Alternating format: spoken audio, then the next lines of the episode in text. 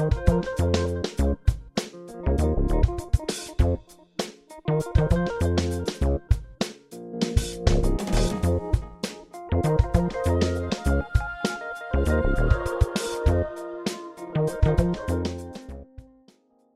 willkommen zur neuesten Ausgabe von Andi, dem alternativen Nachrichtendienst von Orange 94.0. Heute ist der 8. Juli 2022. In der heutigen Sendung hören Sie zwei Beiträge. Der erste Beitrag stellt die derzeitige Versorgung von UkrainerInnen in Wien vor. Mehr als 70.000 Geflüchtete sind seit Februar in Österreich angekommen. Obwohl sie kein Asylverfahren durchlaufen müssen, bekommen sie oft nur wenig finanzielle Unterstützung und haben Schwierigkeiten in der Grundversorgung. Der zweite Beitrag ist ein Gastbeitrag der tagesaktuellen Redaktion von Radio Korax und beschäftigt sich mit der Hitzehilfe für obdachlose Menschen in Berlin.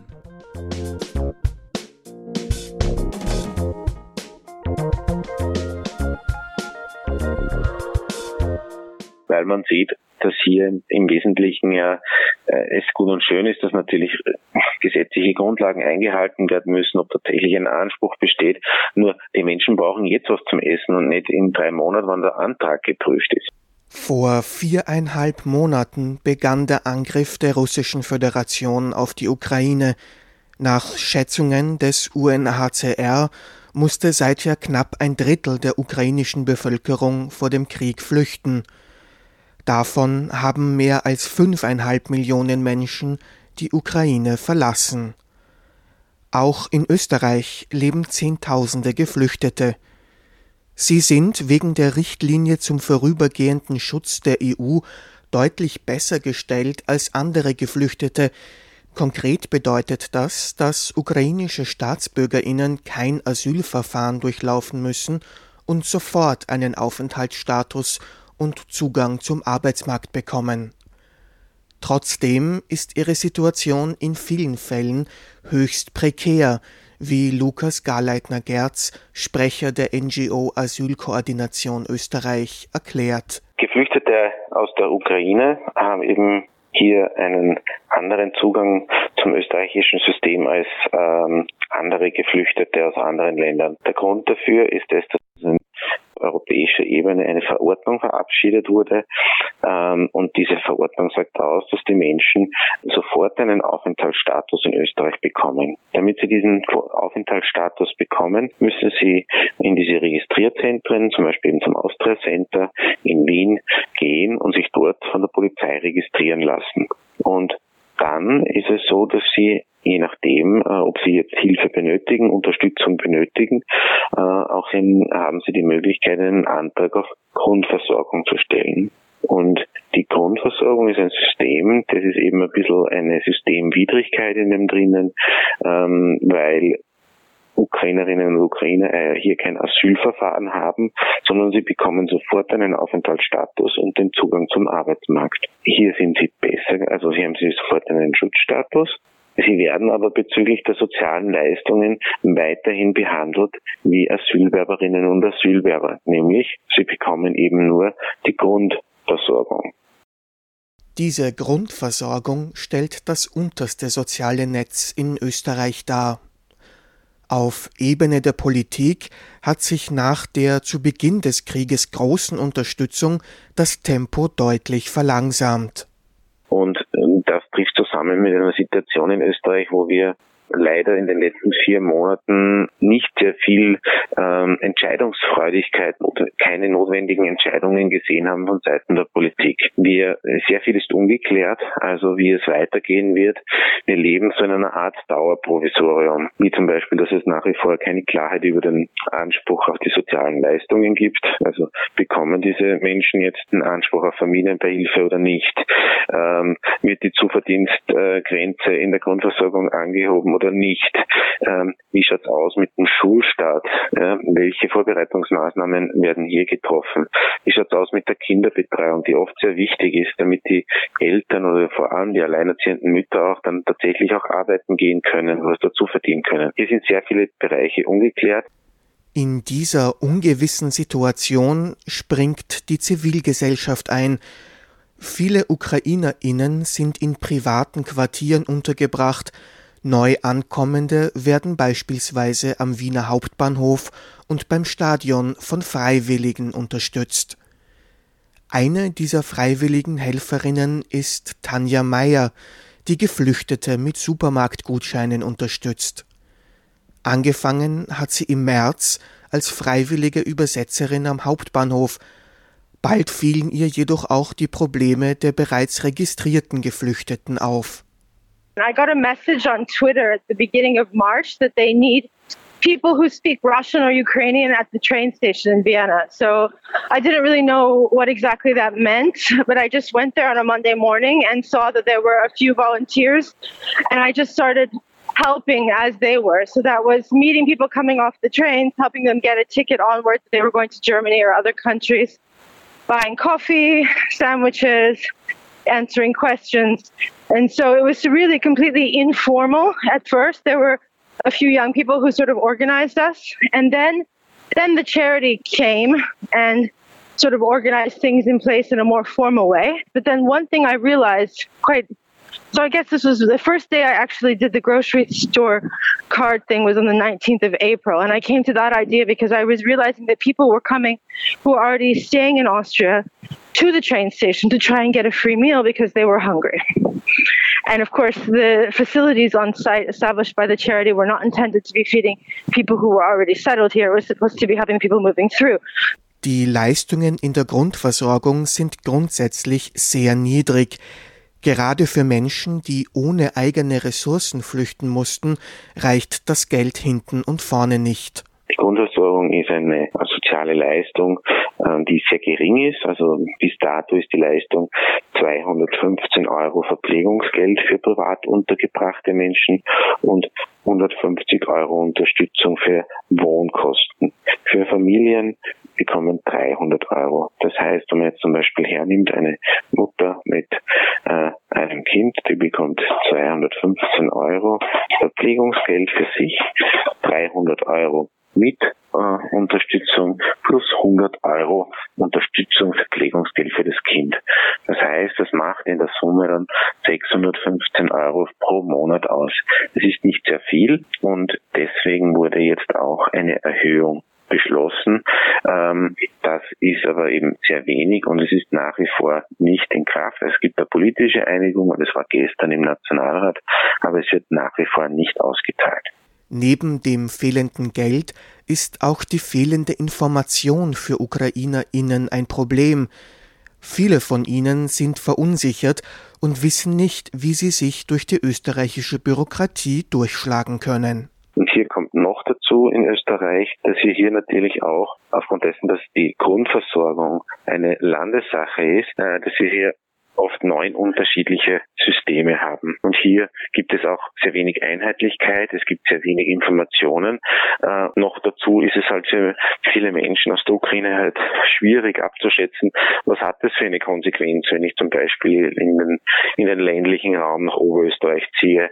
Äh, wird es dort einen Anspruch auf Kinderbetreuung geben, ähm, damit irgendwie die Kinder versorgt sind und die äh, Eltern arbeiten werden gehen können. Das heißt, es, es gibt ja auf jeden Fall äh, einerseits ein Problem bei der Menge an Quartieren, andererseits aber eben vor allem auch nach wie vor einen großen Mangel an Information, wie es denn dann auch vor Ort ausschauen wird. Tanja Meyer hat in ihrer Arbeit ähnliche Erfahrungen gemacht. Because for me it's not just about distributing grocery cards, it's also about hearing how people are doing. So in the process of writing me, they're telling me about whatever crisis they're experiencing or problem with their housing situation or problem with the hospital visit or whatever it is. And so I feel like it's a sort of a social service as well, just to know that there's somebody on the other end of the phone texting back and forth with you and listening. And even if I don't know the answer, I can sort of point them in the direction where someone might know the answer because of course I'm not an official organization and I don't have the qualifications to answer a lot of these questions, but I I feel like it's still an important role somehow as my phone number has been passed through the grapevine and they all started writing it. Eine der problematischsten Bestimmungen für Menschen in der Grundversorgung betrifft die Zuverdienstgrenzen. 110 Euro im Monat dürfen sie sich dazu verdienen. Bei solchen Beträgen fällt es natürlich schwer, ohne bestehende Reserven aus der Grundversorgung herauszukommen. In practice, there were delays from when people arrived and registered and then when they received their blue card or when they received an appointment to be able to receive the money that they were entitled to from the Austrian state if they've asked for financial support. So there was a, there were long delays. There were in some cases people were waiting eight weeks and they hadn't seen a penny. Yeah, and that means that whatever money that they brought with them had run out already and they were desperate. Uh, I think that a lot of that has cleared up now, but the money that they're receiving isn't enough to live on in 2022. And then the other thing that is important to understand is people are, are having going to have this problem for a long period of time because the way that the Grundversorgung rules are written, uh, it was designed, of course, for asylum seekers, but the Ukrainians technically already have protection, but they're falling under these rules that were written years ago, and it prevents them from earning more than 110 euros a month if they are living in accommodation provided by the state. So basically, that means the poorest people who were given a free roof over their head by the state and are given these 215 euros if they're cooking for themselves are also banned from getting a full time job. So basically, they're sitting having to, they want to work, they don't know how to do it legally because they will never be able to put together enough money for a security deposit on an apartment and things like that. And they're prevented from doing anything other than figuring out how to stretch 215 euros over the course of a month. Die Probleme der geflüchteten Ukrainerinnen sollten eigentlich keine Überraschung sein. Die prekäre Situation von Geflüchteten in der Grundversorgung ist seit langem österreichische Realität. Die Probleme, die, die sich jetzt, äh, glaube ich, für die große, ähm, also für die, für die Allgemeinheit zeigen, die gibt es seit Jahren hingewiesen, dass das Grundversorgungssystem grundsätzlich ein eigentlich ein, ein dysfunktionales System ist, das seinen Zweck, nämlich die Grundversorgung von Menschen nicht erfüllt. Äh, was wir jetzt sehen, ist es einfach, dass aufgrund dieser relativ großen Anzahl von Menschen, die es benötigen, es wie unter einem Brennglas sichtbar wird, wo es überall nicht funktioniert. Was wir aber sehen, ist, äh, ist, dass hier schon oft eine Unterscheidung vorgenommen wird zwischen guten und schlechten äh, Geflüchteten, die einfach so nicht haltbar ist, ja, und äh, unseres Erachtens auch Gift ist für die Diskussion. Der, der Hauptunterschied zwischen Menschen aus der äh, Ukraine und, und anderen Geflüchteten ist jener, ähm, dass wir sie anders behandeln. Wir behandeln sie unterschiedlich. Wir haben quasi eine eigene, eigene Verordnung für diese Personen. Aber die Gefahren, vor denen sie fliehen, sind oft einfach sehr, sehr ähnlich. Und diese Ungleichbehandlung ist äh, sehr schwierig. Äh, und dieses unterschiedliche Narrativ, das hier sicherlich mh, hm, vielleicht mit gar nicht so einem schlechten Hintergedanken äh, eingeführt wurde, äh, von dem sollten wir uns verabschieden. Denn äh, Schutzsuchende sind Schutzsuchende und hier wird nicht ähm, von der Nationalität oder vom konkreten Konflikt unterschieden, sondern einfach, ob diese Personen Schutz, Schutzbedarf haben oder nicht. Und das haben genauso Menschen aus Syrien nach wie vor wie auch aus Afghanistan, wie auch aus Somalia, was ja im Prinzip alles Hauptfluchtgruppen sind, die in Österreich um Schutz ansuchen. Und hier eine Differenzierung zu ziehen, äh, ist weder rechtlich äh, noch moralisch haltbar und es ist auch äh, nicht zielführend. Bleibt zu hoffen, dass die Solidarität mit Ukrainerinnen dazu beiträgt, die Situation aller Geflüchteter in Österreich zu verbessern. Dieser Beitrag wurde gestaltet von Stefan Resch.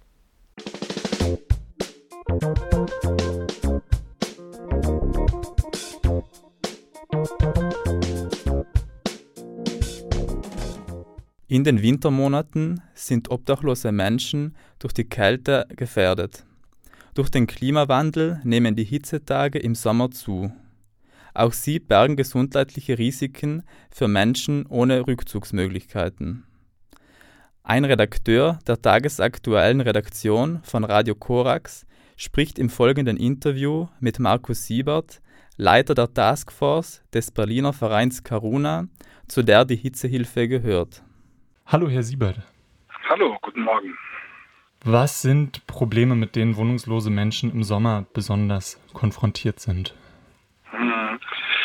Ja, das ist natürlich zum einen ähm, das Wasser, also Wassermangel und Hygiene.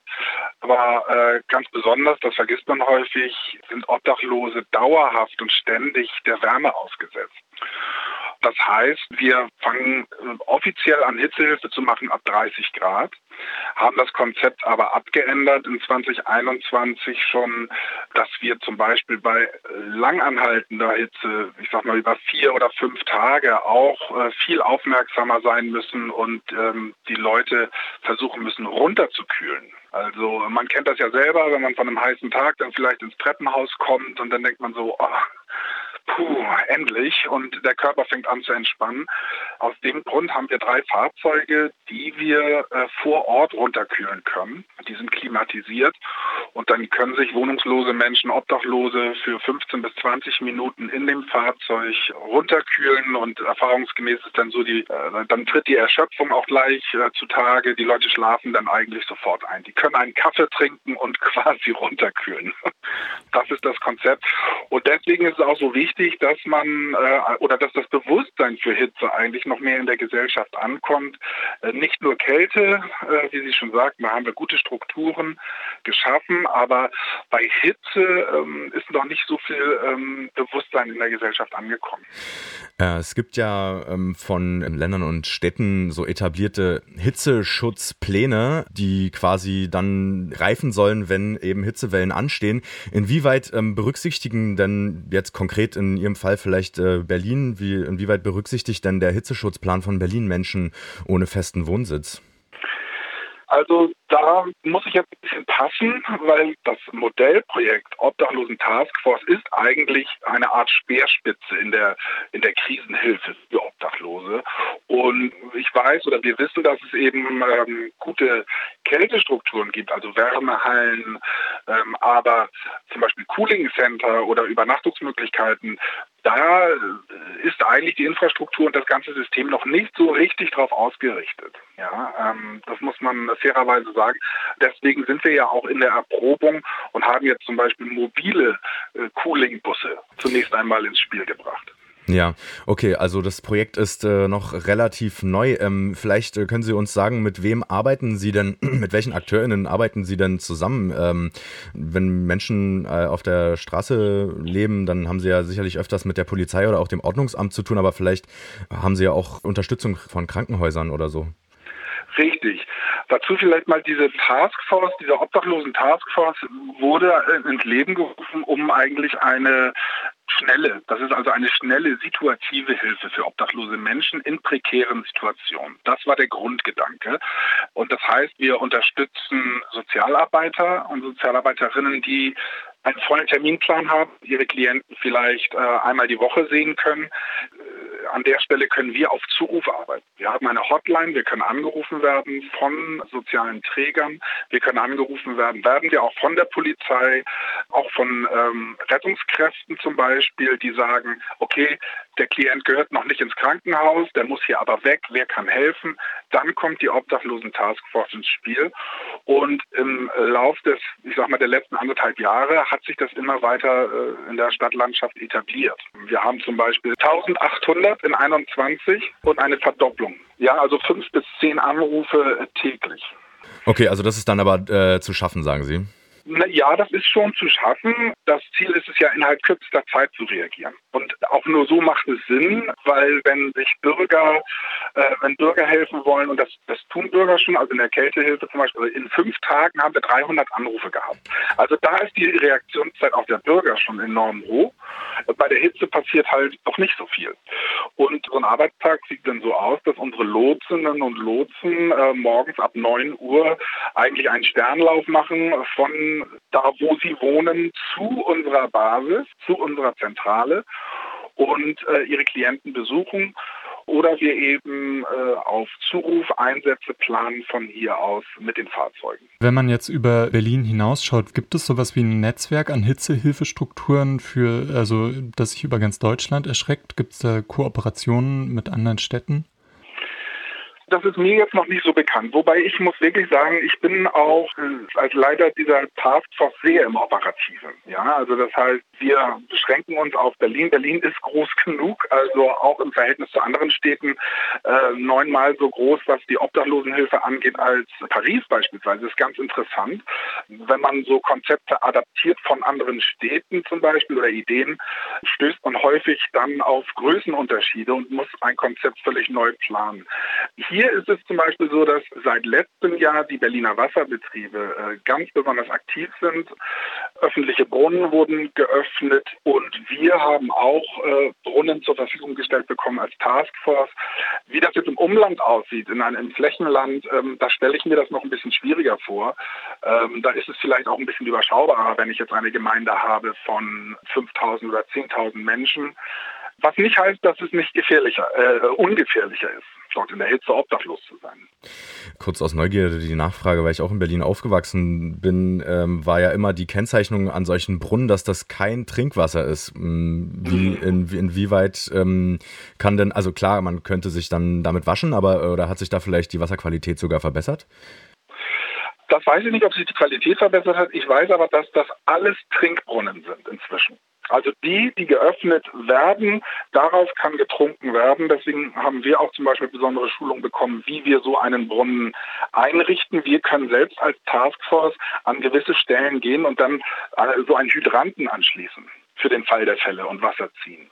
Also wir kooperieren mit den Wasserbetrieben da schon sehr eng. Wir bekommen auch Wasserlieferungen. Das ist alles Trinkwasser inzwischen. Darüber hinausgehend, was bräuchte es denn noch an städtischer Infrastruktur, um wohnungslosen Menschen das Leben im Sommer erträglicher zu gestalten? die Überlegung, Cooling Center zu machen zum Beispiel. Das ist, das ist tatsächlich ein ernstzunehmender Gedanke. So viele Notübernachtungen und Wärmehallen, die wir schaffen in Berlin ähm, im Winter, sollten wir durchaus aufmachen, auch für den Sommer. Das heißt, Sie brauchen eigentlich die Kältehilfe gar nicht zu schließen, sondern Sie stellen einfach statt dem Heizgerät ein Klimagerät rein. Und das heißt, wir kommen eigentlich aufgrund der Wetterveränderung zu einer ganzjährigen, äh, ich sag mal, Hilfeleistung oder in Obhutnahme von Obdachlosen, zwangsläufig. In Amerika gibt es Cooling Center, wo Hallen dann runtergekühlt werden für, für obdachlose Menschen. Das war dort mal ein Modellprojekt. Und also die, die Infrastruktur eigentlich auch für den Sommer vollständig anzupassen, das ist ein ganz klares Ziel. So, das sind wir jetzt sehr modellhaft unterwegs aufgrund der Notwendigkeiten. Aber ähm, ich denke, das wird auch in den nächsten zwölf oder 18 Monaten, äh, spätestens ab 24, 23, 24, wird es diese Strukturen geben. Da kommen wir nicht drum rum. Wie würde denn dann der Alltag in so einem Cooling Center aussehen? Wie lange dürfen sich äh, Menschen dann darin herunterkühlen, wie Sie eingangs schon beschrieben haben? Ja, das, das kann man jetzt schwer sagen, ähm, aber man kann es sich auch leicht machen und, und aus der Praxis beantworten. Man schmeißt ja auch niemanden auf die Straße aus einer Wärmehalle. Warum sollte man also jemanden aus der Hitze auch auf die Straße setzen? Ich denke, hier geht es wirklich darum, mit Besonnenheit und auch Zuverlässigkeit äh, dieser Zielgruppe ein Angebot zu machen, was nicht immer dann gleich reglementiert ist. Was nicht gleich heißt, ja, das darfst du aber nur so und so lange und so weiter und so fort. Hitzehilfe wird genauso viel Energie kosten wie Kältehilfe. Und das ist auch noch nicht ganz angekommen. Also wir denken ja, ich kann ja super Energie sparen im Sommer. Das ist nur bedingt richtig. Also wenn die Temperaturen weiter steigen und für gewisse Zielgruppen äh, müssen wir die Energie aufbringen oder zum Beispiel mit Verschattung arbeiten. Da gibt es ja auch in anderen Städten weltweit auch etablierte Konzepte, also das heißt ganze Gebäude zu verschatten durch Bewuchs zum Beispiel, viel mehr mobile Bäume zum Beispiel aufzustellen, Oasen zu schaffen, wo Schatten ist. Das kann ja schon helfen. Also wenn ein Obdachloser gemütlich, sag ich mal, mit Wasser versorgt äh, im Bad liegen kann, ähm, das kann ja auch schon mal helfen. Und diese Konzepte, äh, die werden anlaufen müssen. Vielleicht können Sie uns kurz erklären, was ein mobiler Baum ist, Herr Siebert. ja, ein mobiler Baum. Naja, das ist eigentlich nichts anderes als, ähm, wenn Sie diese Kübel, Sie kennen sicherlich die Kübel, das macht einigen Aufwand. Einige müssen Sie transportieren mit Hubwagen oder Kran, aber Sie können ja durchaus äh, in äh, Baumkübeln, Bäume wenn Sie sie nicht pflanzen können an der Stelle, dann können Sie sie schon bewegen. Sie können auch mobile Verschattung dann machen, wenn Sie Sonnensegel spannen, auf Plätzen zum Beispiel. Das ist dann noch die einfachere Lösung. Grün hat natürlich auch an sich nochmal eine kühlende Wirkung. Das heißt, noch viel mehr Grün in die Stadt zu bringen, das wäre sowieso ein Bestandteil eines Hitzekonzepts für die Stadt. Mich würde jetzt interessieren, was Zuhörerinnen im Alltag tun können, um Wohnungslose in der Sommerhitze zu unterstützen. Das ist äh, ganz einfach und da würde ich auch zunächst wirklich gerne mal einen Dank so rüberkommen lassen. Also es ist wirklich so, dass die Bürgerinnen und Bürger in Berlin sind unglaublich aufmerksam, gerade was in der Hitzehilfe passiert. Also äh, das ist ganz, ganz großartig. Deswegen schon mal ein ganz großer Dank, weil wir sind auf diese Anrufe auf unsere Hotline angewiesen. Die Augen und Ohren sind quasi die Bürger auch eigentlich nichts anderes wie eine Kältehilfe. Wenn da jemand liegt, sich die Frage zu stellen, hm, ist der ansprechbar? Einfach mal gucken, na, wie geht's dir? Das kann schon ausreichend sein. Und wenn er sich nicht bewegt, dann einfach bei uns anrufen. Oder wenn jemand äh, akut in der Sonne liegt, man würde ja auch, wenn ein Obdachloser äh, im Schnee liegt, vor einem Laden, würde man ja auch sagen, Leute, der erfriert mir hier. Einfach anrufen, sagen, hier liegt jemand ähm, in der Sonne, in der prallen Sonne, könnt ihr vorbeikommen. Und dann sind wir sofort da und eben auch schneller oder beziehungsweise sind wir da, hm, ich sag mal, die äh, Truppe anstatt ein Rettungswagen. Weil die Rettungswagen eben haben wieder einen anderen Auftrag. Da geht es dann tatsächlich darum, da wird festgestellt, Leib und Leben ist bedroht. Wir kommen aber raus, um einfach zu versorgen. Und deswegen anrufen. Ja, das ist ein guter Punkt, den Sie ansprechen. Wir sind ja jetzt hier in Halle gerade und auch äh, die Menschen, die uns aus Dresden, Frankfurt oder sonst wo zugeschaltet sind, ähm, können nicht auf einen Verein wie den Karuna e.V. zurückgreifen, um dafür zu sorgen, dass eben Menschen ohne festen Wohnsitz irgendwie in der Hitze geholfen wird. Dann müssten sozusagen wir aber schon die 112 wählen, oder? Richtig, natürlich, selbstverständlich. Also es soll überhaupt jetzt nicht heißen, ruf nicht die beim, beim, bei der Feuerwehr an. Hier hat das systemische Gründe, weil auch die Feuerwehr in Berlin stellenweise Rettungsdienste sind auch gut ausgelastet, sag ich mal. Nein, immer wenn ein Zweifel besteht, dass es einem Menschen nicht gut geht. Natürlich, 112. Und da sollte man sich auch frei fühlen, bitte dort einfach anrufen. Na, lieber einmal mehr gucken als zu spät.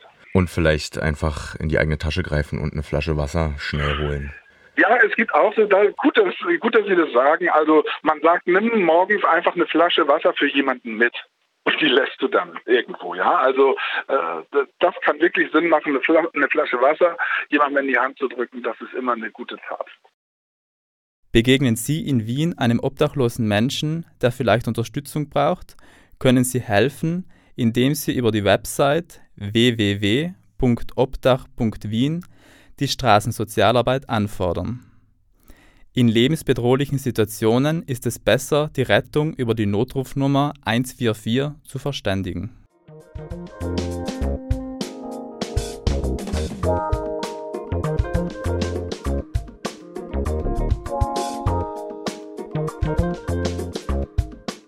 Das war die heutige Andi-Sendung.